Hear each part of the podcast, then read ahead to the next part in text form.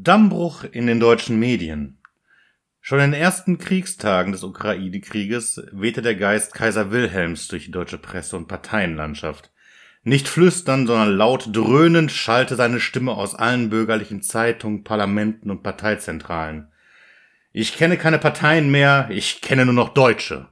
Denn endlich, der Erzfeind, der Iwan war zurückgekehrt. Mit dem Segen der Presse und der bürgerlichen Parteien der Mitte durfte der Deutsche endlich wieder den Russen hassen.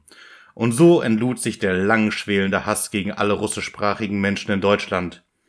Geschäfte mit Waren aus Osteuropa wurden angegriffen, russischsprachige Menschen der Zutritt in Restaurants verwehrt und Schulkinder von Kindern und Erwachsener gleichermaßen für ihre russische Identität angefeindet. Der Deutsche, er will ja hassen, es muss ihm nur jemand erlauben.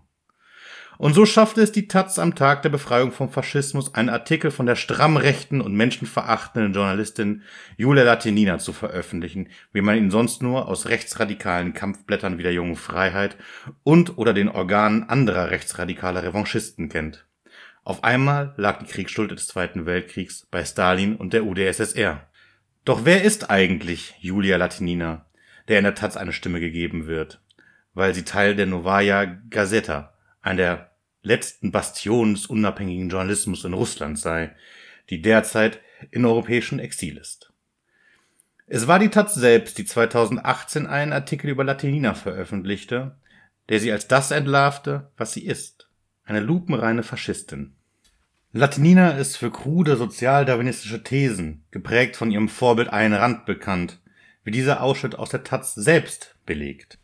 So schrieb die Taz Latinina kritisiert das allgemeine Wahlrecht, das sie als eine Gefahr für die Demokratie gilt, weil dadurch die Steuerzahler einer Tyrannei der Wohlfahrtsempfänger ausgeliefert seien.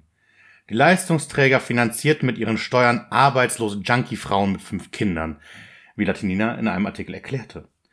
Wer verneine, dass jeder arbeitslose Bastard, der einen Laden plündert, genau der Kerl sein soll, der entscheiden soll, wie wir alle leben sollen, werde Faschist genannt, erklärte sie weiter zu ihrer ablehnenden Haltung zum allgemeinen Wahlrecht.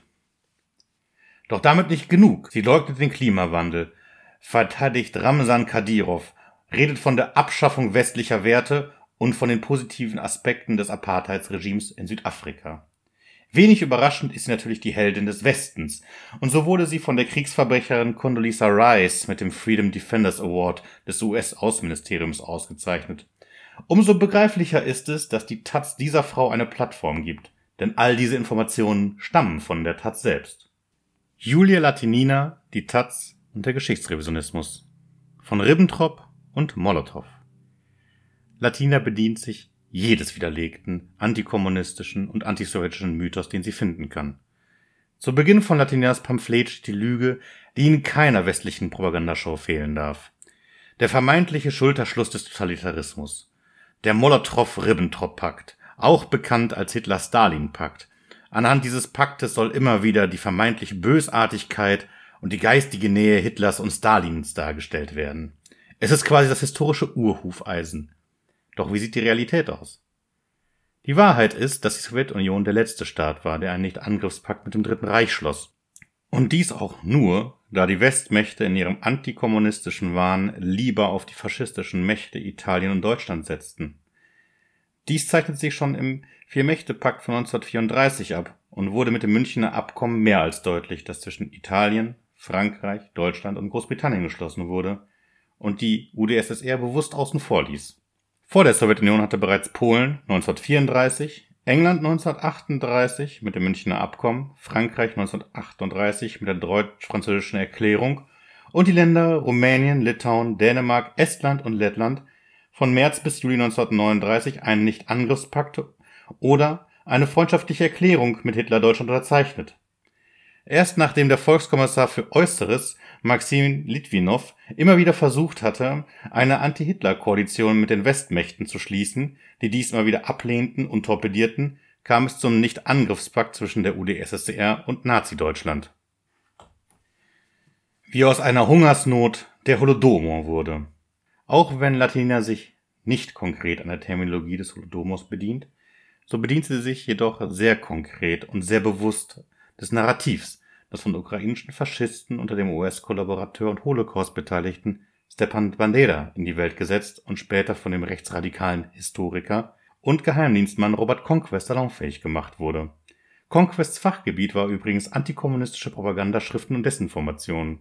Große Mengen seiner antikommunistischen Bücher wurden von der Prager Press gekauft, die wiederum eng mit der CIA im Bunde stand. Die ersten Versuche, die Hungersnot Stalin und der UdSSR anzudichten, begannen 1935 mit Veröffentlichungen in den USA, die aus dem Hause des Medienmagnaten William Hearst stammten, der wiederum selbst mehr als Sympathien für Hitler und Mussolini hegte ist überrascht also nicht, dass die großen Rechtsradikalen Europas wie Churchill, Mussolini und nicht zuletzt Adolf Hitler in seinen Zeitungen schreiben durften. Schnell wurden aber die von Thomas Walker verfassten Veröffentlichungen als Lüge entlarvt und die Beweisfotos wurden verschiedenen anderen historischen Ereignissen zugeordnet, die nicht mal in Verbindung mit der UdSSR standen. Die wohl bekannteste Veröffentlichung zum Thema Holodomor ist wie bereits angemerkt von Robert Conquest. Es ist das Buch Harvest Sorrow von 1986. Selbst westliche HistorikerInnen bezeichnen seine Thesen vom Hungergenozid als unwissenschaftlich und unhaltbar.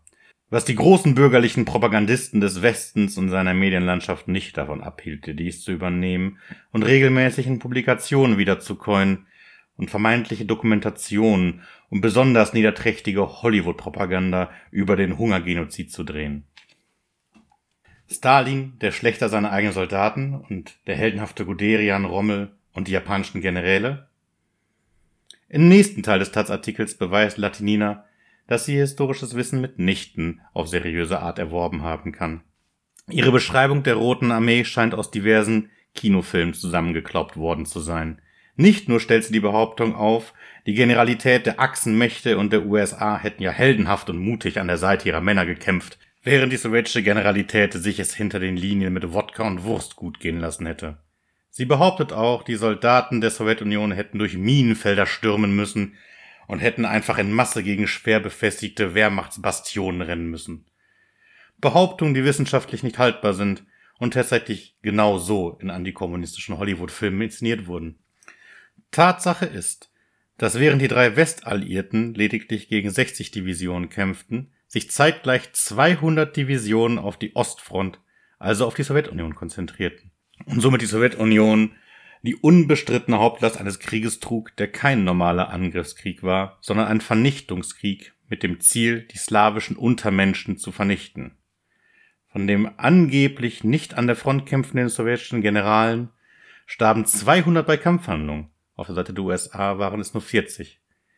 Und die dreiste Kanonenfütterlüge zu widerlegen, muss man nicht einmal tief in die Wirren des Zweiten Weltkrieges eintauchen.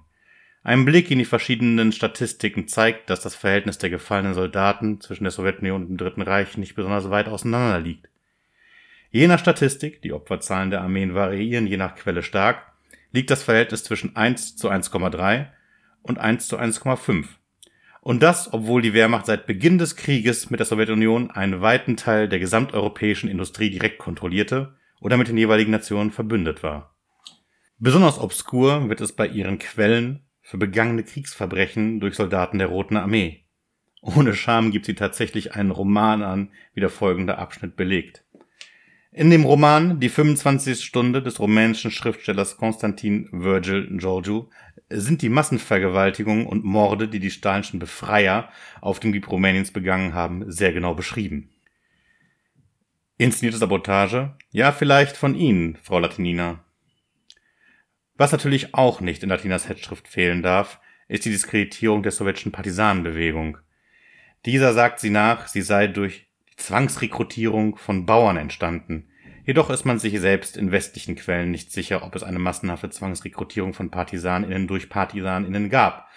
Ansonsten kopiert Latinina die Gräuelpropaganda, die seit Jahrzehnten von Bandera-Faschisten herbeifantasiert und verbreitet werden.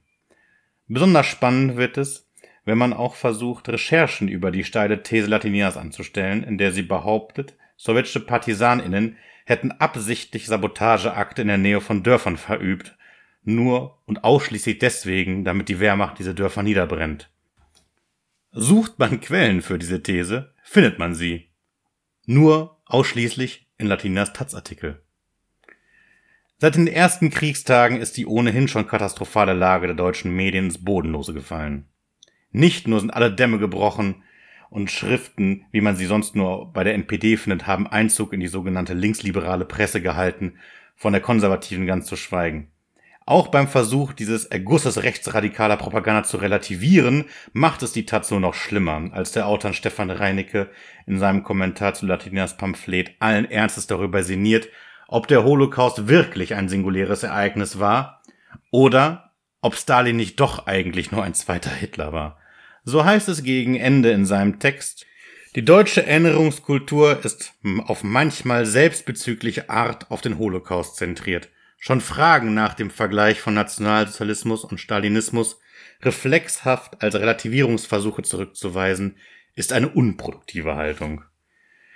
Die deutsche Gesellschaft ist nun endgültig an dem Punkt angekommen, vor dem wir Sozialistinnen schon lange gewarnt haben. Das Bürgertum kann sich nicht mehr hinter seiner Maske verstecken und mit dem Finger auf die AfD zeigen. Sie zeigen wieder, was wir schon lange wussten. Faschismus ist Kapitalismus in Krisenzeiten. Das Stahlband, das das berstende Fass des Kapitalismus stützt. Der Schoß ist fruchtbar noch, aus dem es kroch.